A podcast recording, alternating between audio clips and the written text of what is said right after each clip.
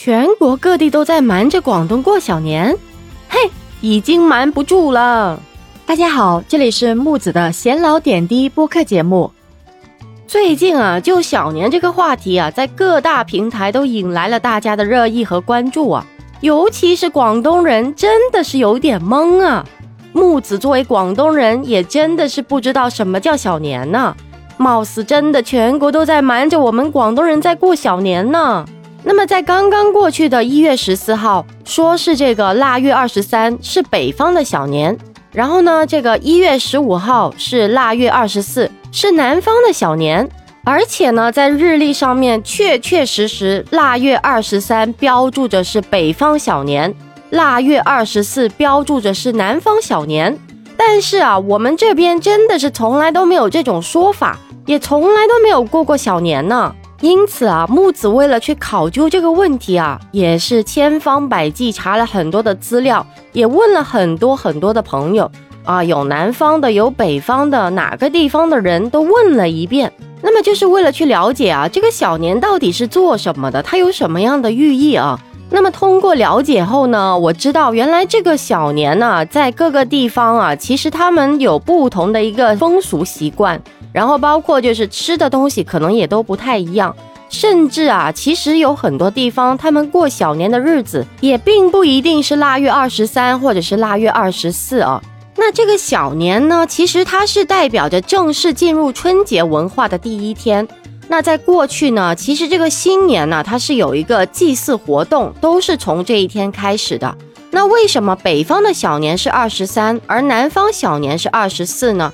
因为小年这一天呢，有祭灶的时间，有关三明四传五的一个说法，意思是这个皇家是二十三，平民呢是二十四，而疍家人是二十五，而北方人一般是效仿朝廷在二十三这一天祭灶的，有这么一个说法。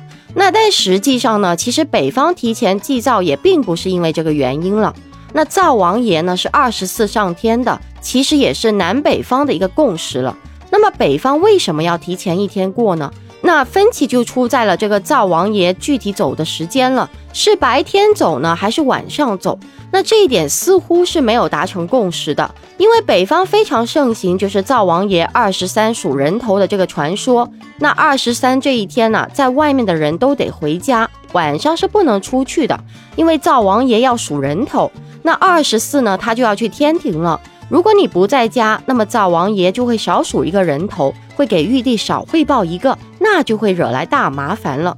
那二十三呢，在北方啊，也会有一个吃糖瓜的习惯。那听说呢，这个糖瓜啊，其实不是给人吃的，是给这个灶王爷吃的。那灶王爷吃了这个糖瓜之后呢，嘴巴就被粘住了，就不能说这一家子的坏话了。那这也是一种传说。那其实到现在为止啊，过小年已经成为了很多地方的一个习俗，也是这个春节文化的一部分了。因此呢，其实从古到今流传下来啊，南北方就具有不同的一个小年的差别了。第一个就是日子不同，北方的小年呢就是腊月二十三，南方呢就热闹了。其实呢，南方小年有三个日子。普遍呢是腊月二十四，但是呢，如果是渔民啊，他的小年是腊月二十五的。而江浙沪地区就更特别了，这个小年啊，有些地方过两次，一次是腊月二十四，另外一次是除夕前的一天。那么第二个是习俗不一样，那么小年呢，北方是要贴窗花的，而南方呢是要写春联的。那南北方呢都会打扫卫生，而北方呢叫扫房，南方呢叫掸尘。那第三呢，就是饮食不同了。北方呢是吃饺子，南方呢则是吃年糕或者是吃粽子。那么这一些呢，其实都是寓意着吉祥。但是呢，作为广东人来说呢，可能这个小年这个概念呢，确实不是很重。但是呢，其实腊月二十三或者是腊月二十四啊，对于部分广东人来说，这一天啊是叫做谢灶日，那其实是要去谢灶君的。所以呢，其实这些是习俗的不一样，然后还有一个说法的不一样罢了。实际上呢，其实大家很多的行为也是跟过往的一些传说跟灶君是相关的。所以呢，关于这个全国瞒着广东人过小年这个谜底，总算是解开了啊。